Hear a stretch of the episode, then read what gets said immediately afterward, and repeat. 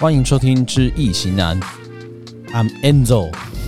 换个东西， This is Jeremy 对啊，怎样？对，最近呢，这我们在我们两个在聊的都有点比较类似通邪吸毒的对，方式，嗯哎，但换个方式嘛。啊，但我是泽汉呐，哈，我哎们这里还对是知易行难哦。哎、对对对，我前面有讲哦，我没有说东邪西毒哦。啊，要开始讲这一篇了吗？嘿，好啊，不然你要我们你要我们前情提要吗？不要不要前情提要了，这就是第一集嘛，要前情提要什么？那不是啊反正我们那个李维斯陀的那个神话寓意讲完了嗯，啊，可以前情提要啦。我们感谢这个捐书的蔡同学，哦对，啊，我们感谢，谢谢你。哎，帮我们水了不少集。嗯， 那我们这一集啊，我们要不是讲书，它其实可能也有出书啦，因为这是爱因斯坦自选集，然后它标题是叫做《科学与宗教一定相互冲突吗》。我当然不是读读完整本自选集，嗯这个未来要讲的可能两集或三集吧。嗯，它的它的什么中心这个篇幅啦，嗯哦，想了一下，干，我真的这好像笨笨的，那讲话没有那么流利。这个篇幅可能会让我们讲个两三集。它是泛科学这个网站从爱因斯坦自选集里面选出来的，那我们就讲讲一下这一篇，因为我看了这一篇，我觉得第一个的标题我有兴趣，嗯，因为宗教嘛，科学这其实听起来蛮大的冲突，然后在都我们是台湾，都是我的领域， 就是对都是我有兴趣读书的领域。嗯那就是因为科学方面的书籍也看，宗教方面的书籍也看，两边一间看了、会觉得他们有些冲突。柯文哲什么时候出书了？还有一个文学哦，少一个哦，那就是因为有这些冲突，所以我另外喜欢看哲学书，嗯，因为宗教有宗教哲学我们一起修过吧？宗教啊，是是是跟另外一个人，不是你我不是我不是我不是，另因外一为我我我哲学不碰，个人哎对，然后另外一个是哲学是科学之母，所以等于是哲学是所有学科所有知识的起点，七对几点？所以我最后就是读的书都以这三个为主。嗯，那我们又是历史系，反正我们东西我读我们的东西都读广为主了啊，你仅仅是往上延伸，我们又没办法钻进到理科或者是社会科学对嗯的方法很细的方面，那个太专了，我们又觉得没兴趣。那一直往原本的概念去延伸的话，就你就一定会碰到哲学方面的问题。当那然哲学对我而言，解答就是《易经》这个东西，嗯对它的确各说各话，你可以任意解释，它都可以说得通，嗯，但是它有一个基本的原则跟逻那个逻辑存在。所以你对于哲学书的一些看法跟切入，诶、应该说带入的观点是从《易经》的一个逻辑去看。哲学有他自己每一种哲学自己的逻辑，所以他会讲好前提，所以他不会沦为各说各话。然后我在看他们的过程中呢，会将一些元素就是带进融入到易经里面去，哦，你反而是把哲学的元素带到《易经》去。应该说是可以相互对应的啦，嗯就变成等于是我自己的哲学。我吸收了易经，不代表我懂我懂易经，嗯我完全代表易经，我也不会完全以易经为主，它只是变成我自己解释我所遇到的事物。嗯，就比如说我在帮别人算命的时候，你也知道，我常常帮别人找算不准的理由，或者为什么会准，嗯但我不会用传统的命理方式去解释说为什么你会这样子，我一定想办法，我会用科学的方式去解决、对，去解释。所以是科学易经派。然后灵学也是啊，我也很喜欢看，比如荣格那种心理学的书，嗯，能够解释的尽量解释，但起码我要解释到我自己相信。如对果我我师承顾问，结果他的顾问我都只是拿来帮你们算，那、嗯我自己没有很相信，说服不了我自己，那我相信这个东西对我来说一点屁用也没有啊，他也不会准。嗯，我一定要解释为什么有些不准，有些准。所以这个这个自选集的这个部分呢，等于是，哎、这个标题等于是我一从以前一直就存在的疑问，或者是我有兴趣的领域。嗯，所以我们会应该我们会应该会读一下这篇，我们就一段一段读，然后我们看有什么遇到什么问题，我们再来分享，再来讨论，好，然后最后我们再做一点总结。嗯，嗯，好，好那这本书作者爱因斯坦够够科学吧？很科学的一个人。对啊，然后他也是忠诚的犹太教对，信徒，所以这个标题就已经说明了，你如果相信科学，你不一定拒绝宗教，嗯因为这在我们的社会中常遇到。我这个人是学科学的，嗯，对不对？怎么在台湾呢、嘛、算了， 等下历史文学对第五流、第六流之类的，对，就是我们容易出现这样的冲突。嗯，很容易。那当你自学科学家，你好像就可以很容易的把其他人贬低，尤其是学人文学科的，觉得他们都不入流。然后呢很，长，顾问有时候也会流露出一些情绪，就是说，哦，他有一些东西懂了，但你科学家就是不懂。我们解决了，但你没解决。嗯，但就我看来，科学家解决大部分问题，但是有些个案是你解决了没错，但你不能因为你的个案就去贬低科学上没对有啊带来贡献。其实就是我觉得都是不同方式，或者是不同的问题用不同方式解决对。，但回归到哲学，我们要知道人的问题本身就是复杂的，嗯，群体的问题就更为复杂。对，所以我们绝对不能抱着绝对的答案，不只是观单念。一解法。对，这样就跟古外在讲股市一样啊，嗯你就只是马后炮在找理由。对啊，马后炮是有意义的，你一定要去看过去事情的脉络，你可以决定你未来怎么做。但是你不要只是下个答案，只是为了安慰自己，然后以后照做就继续赔钱，这样一点屁用都没有。你要有改善的方案。对，嗯嗯，你不能总不能哦，你最后总损益是好好运的话零，嗯，但是你永远只看你赚钱的那部分，好像你是个大富翁，结果你的财产根本没增加，因为还有负的那部分啊。 对啊，你都不看啊。嗯所以这样子的话，OK，你讲对的那部分的确是啊，嗯不管是科学也好啊，或者是玄学这边的也好啊，你们都可以看到你好的部分。嗯但如果你没有检视到你们那些不好的部分，那其实那加总起来都是零。通则通则来说是没有意义的。嗯，好，那我们开始来读这一这个这一篇文章好了。好，那本文的我们接下来要讨论的第一个部分是在一九三九年五月十九号发表于普林斯顿神学院，神学院哎、哦，普林斯顿哦，嗯收录在一九五零年的晚年文集，那一定就是爱因斯坦的文集嘛，嗯，文学家科文。没有， OK，那他的文章呢，当然是翻译之后的啊、他说、嗯你要读还是我要读？我读好了啦，哦，读好一点哦，我尽量，不好你再帮我接回去。OK，还是我读啊？我读看嘛，啊，你读，你读，那我看一下有没有那个感你觉你嘛读，。你读，都给你我读。读，我读。好，在十八世纪末叶与十九世纪，普遍认为知识和信仰之间有无法妥协的冲突，在先进知识的心中流行一派见解，主张应该是由知识逐渐取代信仰的时候了。未以知识为根据的信仰称为迷信，必须加以反对。根据这派主张，教育唯一的功能就是开拓思考与知识的道路，而学校是民众受教育最主要的机关，应当专门为此而设。哦，反正就是教育嘛，没去没错嘛，对啊，就听起来很合逻辑啊。诶、其实就是教科学。我们目前这样子吧，我我记得在那个时代，有时候好像还会有一些神学的或宗教的，应该说神学是所有学校的第一个机构，因为很对很大以学前就都是神学对出对来的神学出来的。嗯好，我继续哦只。是在十八、十九世纪就是启蒙理性的时代，所以科学开始兴起，嗯，成为现今当代社会的基础和好开始，所以以前都是大家从神学院出来的比较多，起源于迷信。迷信对，那现在呃偏狭的见解称之为迷信啊，但其实这些有先进之师可能都是受过神学训练出来的。对，我是继续哦。在这种粗糙的包装中，理性的成分几息，因为任何明智的人可以立刻看出这派的观点的立场过于偏颇。但是如果要将事情的本质搞清楚的话，赤裸直爽的也有它的好处。没错，信念最好受到经验与清楚的思考支持。在这点上，我们应该全然同意极端的理性主义者。然而，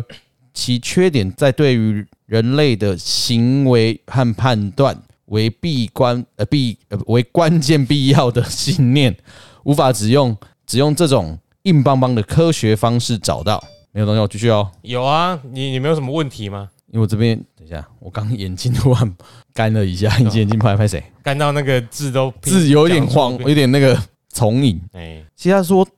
诶、他必须要从科学嘛，嗯，去找到我们的信念。可是怎么讲，应该是我就是那个时代的问题。你如果以现在来说，我当然是用科学方式去找啊。对。我其实你说你用宗教，我并没有那么快接受。现在以我们的知识基础，对，以，我现在的知识基础啦，因为这简单，我们现在就是从科学教育先被教育上来。嗯，可能阿公阿妈会带你去一些有关宗教的东西。那宗教我们又不是很正统的宗教，我们是民俗信仰，对我们其实是民俗信仰不到宗教这个层次啦。对，因为宗宗宗教可能比较有教化教育的意义，但民俗信仰其实在解决问题，我觉得在解决问题啊。对，以我的角度啦，因哎为国外的宗教或神学比较偏向于他们的信仰是信仰，比如说死后的世界，然后怎样的赎罪，要获得救赎，嗯嗯，然后他的来世就是在另外一个世界，或可能会有怎样的地位或通往那个境界，嗯嗯，但我们的民俗信仰是比比较重着重于现实的，对啊，哎，你不会去跟神父告解的时候告解说我要求财，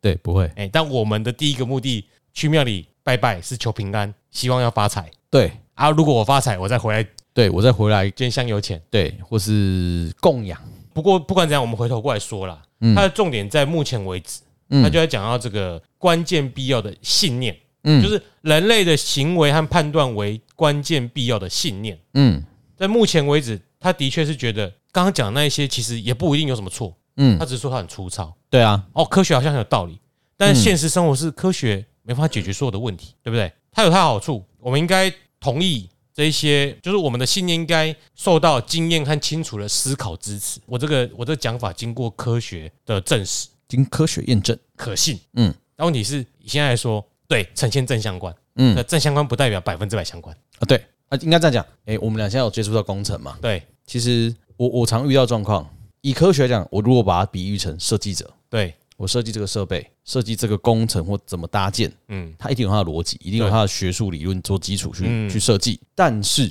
在施工的工序上，就是设计者一定有他想过他工序怎么做。对，哦，我要先先把 A 放在哪里，把 B 再来接 B 再接 C。嗯，但是呢，实际施工者其实就有点像是，我觉得就是在你这篇文章的宗教，就有点像对立面的东西。嗯嗯，虽然我看图是这样子做，但是其实现场有可能，现场人员以他的经验，以他以他的认识，会觉得说，在这个环境下，我必须要从 C 往回撞到 A，就是我觉得有点这种感觉，对，对，有点这种冲突啦。但是结果是好的，一样的，都可以解决掉这个问题啦。就是理论上来说，对，就是实际上来说。对啊，就是正相，其实没有完全百分之百相就关好。像理论跟实际其实是鸡生蛋，蛋生鸡的问题啦。嗯，你有理论也是因为先有现象，你才去去根据去现象归纳。，对，但是他有他这里说的信念呢，是除此之外还更细的，嗯因为这个信念我们刚刚念到，无法只用这种硬邦邦的科学方式找到。嗯比如说啊，有篇 B BBC 的新闻不就报道了，嗯台积电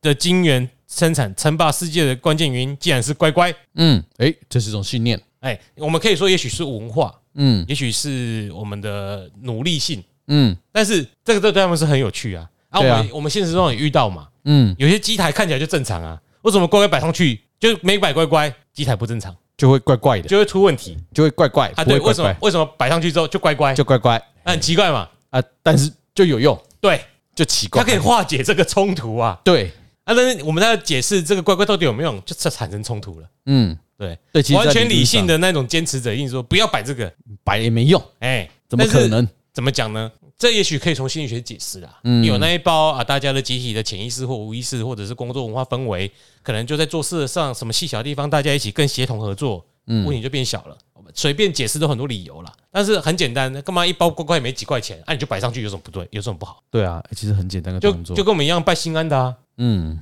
也没什么不好啊，没什么不好啊。这也不冲突。对啊，哪一天不做了，忽然觉得怪怪的，啊就出问题，嗯，那、我们就觉得啊，那我们宁愿继续好了。对我宁愿反正就买一下放一下。对啊，那我们继续先讲好了。好好，我继续。因为科学方法只能告诉我们事实之间的相互关系影响，超出之外的没有办法。对于客观的事实的求知欲与属于人类最高层次的能力，你当然不会怀疑我想要贬低人类这方面的成就和努力。但这样清楚的是，知识不会只同同讲吧，但是同样清楚的等一是下，，啊为什么我觉得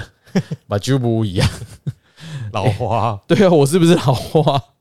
好，但是同样清楚的是，知识不会指导我们应当怎么做。一个人可以对于事物拥有最清楚完整的知识，但却不能导出什么才是人类应当追求的目标。客观的知识提供我们达成目标的有力工具，但是终极目标以及实现该目标的渴望，必须有另外的来源。唯有设定目标与对应价值后，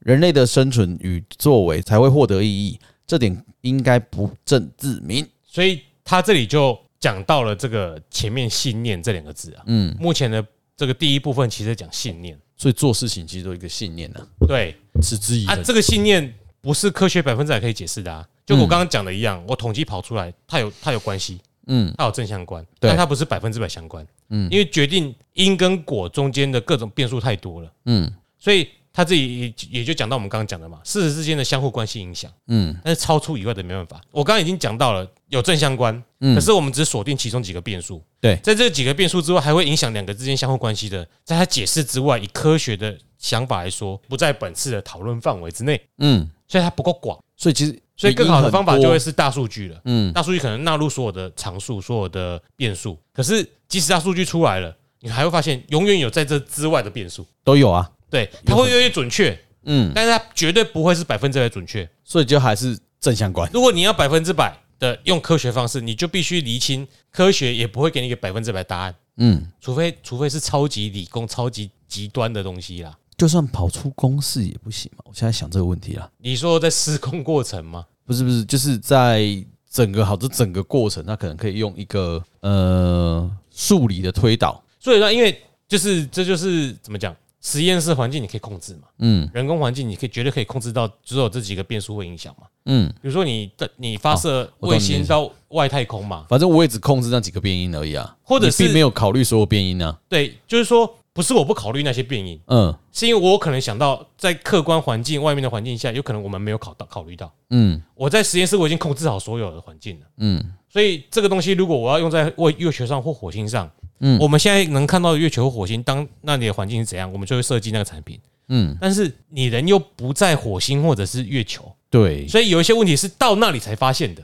没错，很多事情到是我还没想到。到现场才知道，所以这里的讲的，就是客观上、实物上来说，常有科学没办法完完美的去解释，嗯，所以永远都是理论上来说，对，理论上来说的确越来越接近真实了。嗯嗯，我们不可否认，现代社会就这样子，没错啊，只是说实物上终究会有一些超越这些理论或人工实验室环境之外的变数产生。嗯嗯，那也不可能永远会解决。哎、不要用这种双重否定，也不可能永远会解决，嗯因为即使你的环境变数都已经加进去了，AI 已经训练超多次了，嗯。人心就是不一样。没错，它就是会有其他的，你想象真是想象不到的变对啊，你的是不怎样啊化，？哎，对啊真的是很难想象。所以这里这里就在大概在讲这一些啊，科学很完美，没错，嗯，但我们不能否定人的部分，嗯，或者是超出科学的部分，这个是客观一定会出现的问题或存在。好，我要继续喽。好，所从那以个框框吗？对，所以他接下来这个框框应该就是作为以上这个重点的那个好，的的什么一个精华 highlight 的句子， highlight 起来。获得真理真是美妙无穷，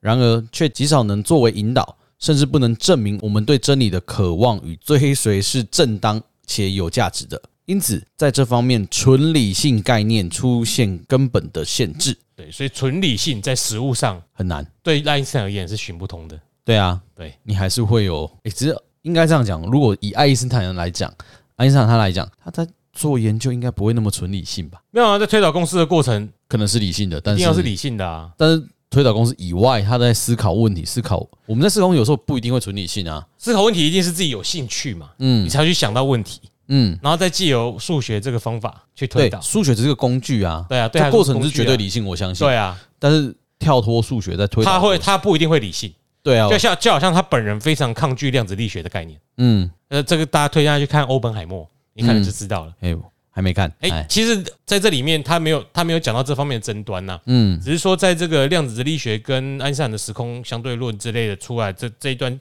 哎，现代物理的黄金时期这时候，嗯爱因斯坦并不太容易接受量子力学的概念。嗯，啊，他不愿意接受量子力学概念，并不是纯理性的，而是因为他不愿意相信。啊，不用相信，不是，他不是讲过一句名名言嘛，叫做“上帝不会用掷骰子来制造世界嗯，就是它不是随机的，”。对，但是量子力学的基本概念就是，对，上帝就是用掷骰子来创造世界。嗯。可是他这样这边，哎、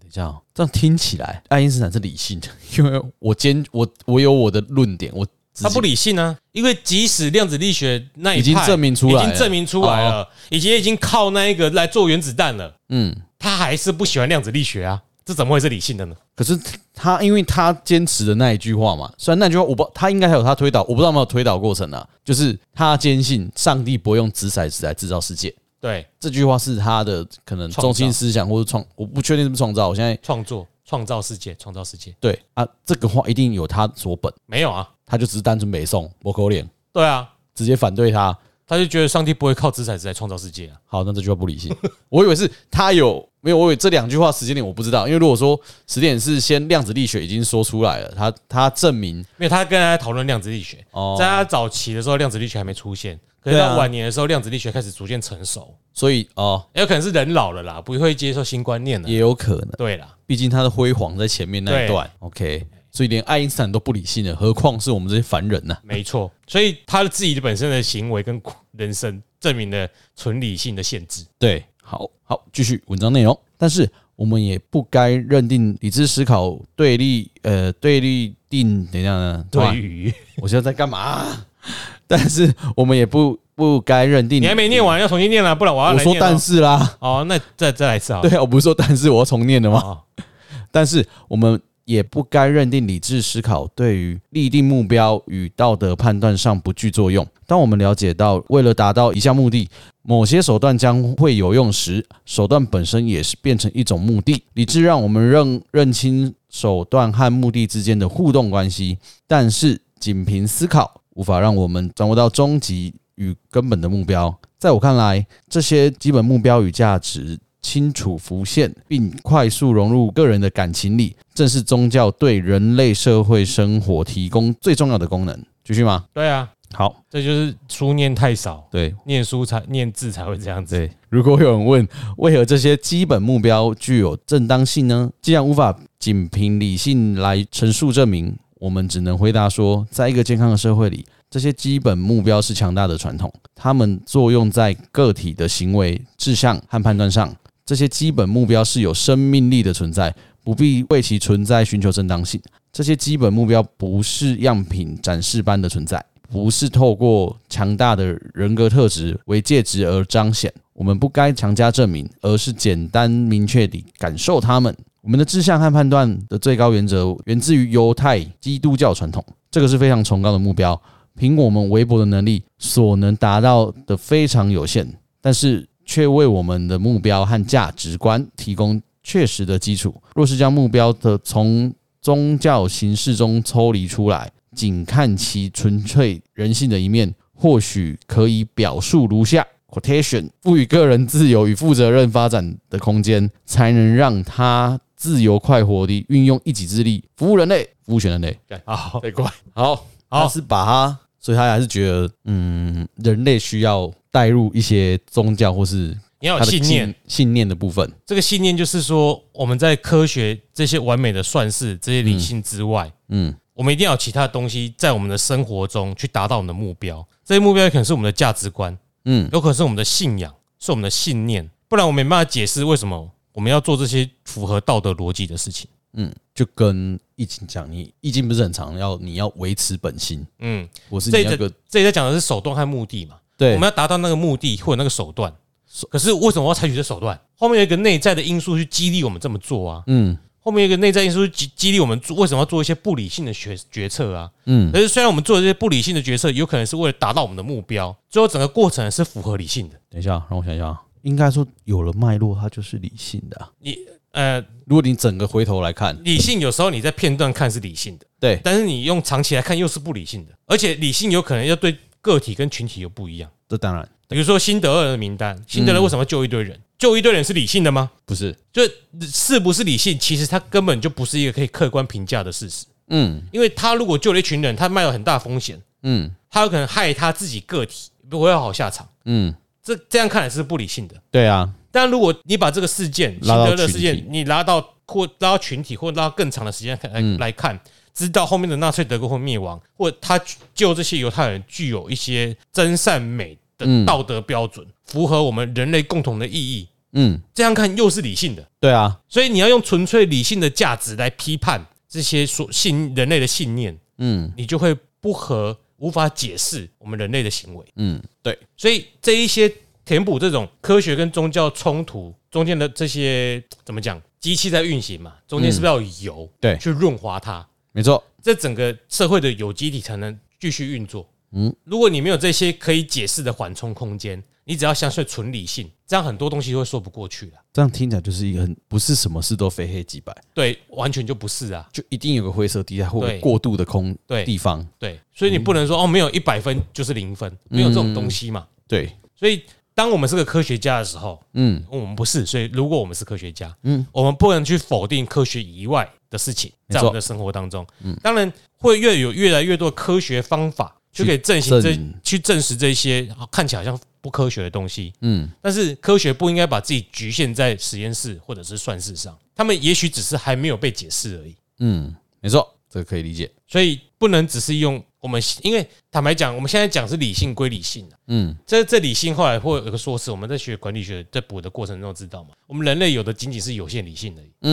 对啊，所以你现在称自己完全理性，其实你根本就是有限理性，你只能解释到你目前自己所知道的东西，嗯因为没有一个全知全能的完全理性。如果你有个全知全能的完全理性，这一篇文章就不会阐述这些问题。完全理性就可以用所有东西去解释我们刚刚所解释的信念啊、宗教啊中间的缓冲，嗯，对不对没？错，就是所以这个也假设偏激的理性主义者并不是完全理性者，而是因为他只是一个有他自己以为的理性存在而已。嗯嗯，所以不要把自没己错绑死在说哦，我自己就是我个很理理性主义性者。对对。其实你永远都只是有限理性，对你不可能是上帝你啊。只能就就你所知道的东西去做判断。嗯，好的，就是重点是有那个空间存在，不要把那个空间给完全锁死，这是他最后的 quotation。嗯，要有阿骚比。好的，好，我继续念内文。在这里，不容将国家或某个阶级奉为神圣，更不能将个人奉为神圣。正如同宗教的话说：“我们所有人不都是天赋的孩子吗？”的确，纵使将人类当成一个抽象的整体而奉为神圣，也不符合该理想的精神。只有个人才有灵魂，而个人崇高的天命是服务而非统治，或是以任何方式强迫别人信仰自己。如果取其实质的而非形式，也可以将这些话用来阐述基本的民主立场。真正民主人士，就像我们所谓真正信仰的人士一样，是不会崇拜国家的。真正有信仰的人士，真正有信仰哎刚卡住。那么，在这方面，教育和学校的功能何在呢？我认为应该帮助年轻人培养一种精神，让这些基本原则对他来说如同呼吸的空气，仅凭教导显然不足。若是仔细看待这些崇高的原则，并将其与我们这个时代的生活与精神相比较，会明显发现，现代文明人类正处于危机当中。诶，在集权统治的国家，统治者无所不用其极，残害这种人本精神。诶，在情况稍轻的地方，则是民族主义当道，严苛不讲宽容，用经济手段压迫个人的国家，也对这些珍贵的传统威胁扼杀。不过，有识之士之间已经意识到巨大的危险正在蔓延，力求在国内与国际政治领域立法。与一般组织范畴上寻求相应之道，毫无疑问，我们急需这样的努力。然而，我们似乎忘记古人知道的一件事，那就是如果缺乏昂扬振奋的精神，一切方法终究不过是虚有其表的工具。如果我们心中渴望达成目标的动力够强大，那么就不会缺乏寻找达成目标的方法，并且化为行动。结束，很痛苦哦。不是？我怎么会有一堆句子自己在那边改字？ 对？不知道为什么，真的太久没有念了，太久没看没书看了吧？书，哎没有你很久没看文字了吧？有，但是没有都是赖亮讯明息，的根本哦不算，好不好？好啦， 然后总之他，我我我这样看下来，我觉得就是你必须做什么事，还是要有信念这种东西，嗯，你才能去找用很多方式啊，不管科学，不管什么方式去做。哎，他把这样的精神已经扩大到他们当代遇到的政政治、治经济，对而且是国际上的问题。对啊，对，所以说呢，我们这个第一部分呢、嗯这一整个第一部分的主旨，其实在探讨知识，就是科学，嗯那还有信仰，还有他一开始提到了教育、嗯，这三者之间的关系，以及我们人类行为和判断的根基。这那他判断根基就跟那个信念有关嘛嗯？，但他教育没讲那么多嘛，我对就我，以虽为然这他样开头讲的教育，但是他其实中间的过程都在讲信念呢、啊，对，但应该是因为第一部分他就截取了这一部分了、嗯 OK，嗯，因为讲教育又是另外一个篇章很多 了呃，。对，教育是另外一个所很以伟大的东西，这这个整个段落第一部分，这个、嗯我们刚刚念的这个段落，为什么没有贴出来？因为我我相信啊，我们贴出来，我我们当然会借把这个文章贴出来，但我相信大部分不会看。哎，我相信也不会看，对，所以还阿有炮念出来，你就看可不可以听得懂了。哎，对，那我会我会先去修一下。你们可以可以看一下文章对照我念的嘛，对，你们来念念看啊，迈阿密不就顾不你知道我之前我虽 看然、册啊你知道我之前虽然会念错，但我念得很快，我虽然看得我很知清楚啊道，我知道，我我我我发现是不是我有点老化的迹 象？就是书探太少了。嗯好啦，那怎样？我们这一集整个段落的简单的综合的描述，我就在这里复习一下了。嗯在这个十八和十九世纪之间，嗯很多人认为知识跟信仰，就是嗯科学和信仰是相互冲突的，是，因为这些人认为应该用知识来取代信仰，而且学校的主要角色就是传授知识嘛。没错，不过呢，他认为安善认为这种思考过于片面，知识只能告诉我们事实，但不能告诉我们应该要追求什么。因为每个人追求不一样啊。对，这就是信念的作用。嗯，他告诉我们应该追求怎样的目标，这个目标和价值观呢，需要从其他的地方过来。嗯，那信仰、信念就提供这样的指引。在一个健康的社会中，我们的内心的信仰和价值观是一种强大的社会传统。嗯嗯，我们这个民族、我们这地区、我们这国家、我们这文化的传统，这会影响我们的行为和判断。那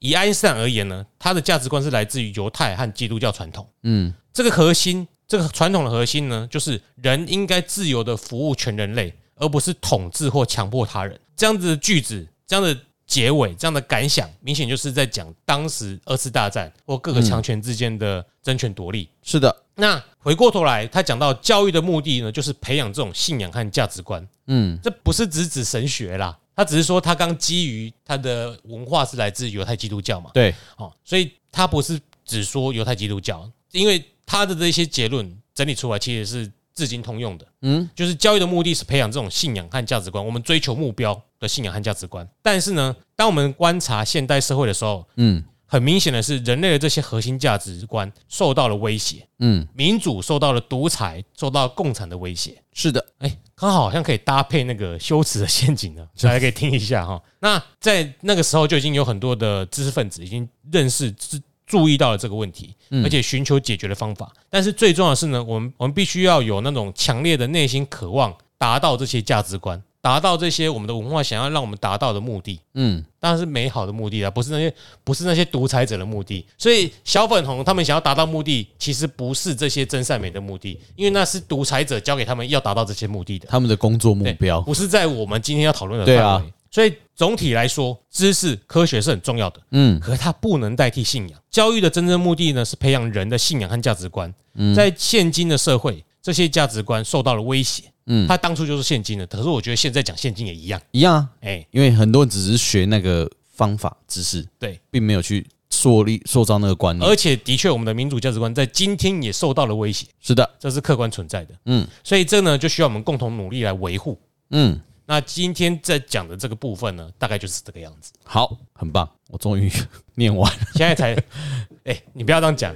听你念我也是蛮痛苦的啊、我知 道我自己也蛮痛苦，看怎么变这样子啊回，去多哎看、我自己有，收音啊，我也听得到啊，你哎是不是？各位听众啊，不好意思啊，你那我是不是回去没有练习一下啊念故事给你女儿听？我没有啊，都是我老婆念的啊。 我这个这个我承认哎啊，我就刚才多在那念边故事那。个 I'm Enzo，哎，对，这样我以后念英文好了。那下下下一节我们就要讲再讲第二部分了。 OK，嗯那这一节节目就先到这里，我是泽汉，傻炮，哎，还是不要那边，拜拜。不然你用英文念了。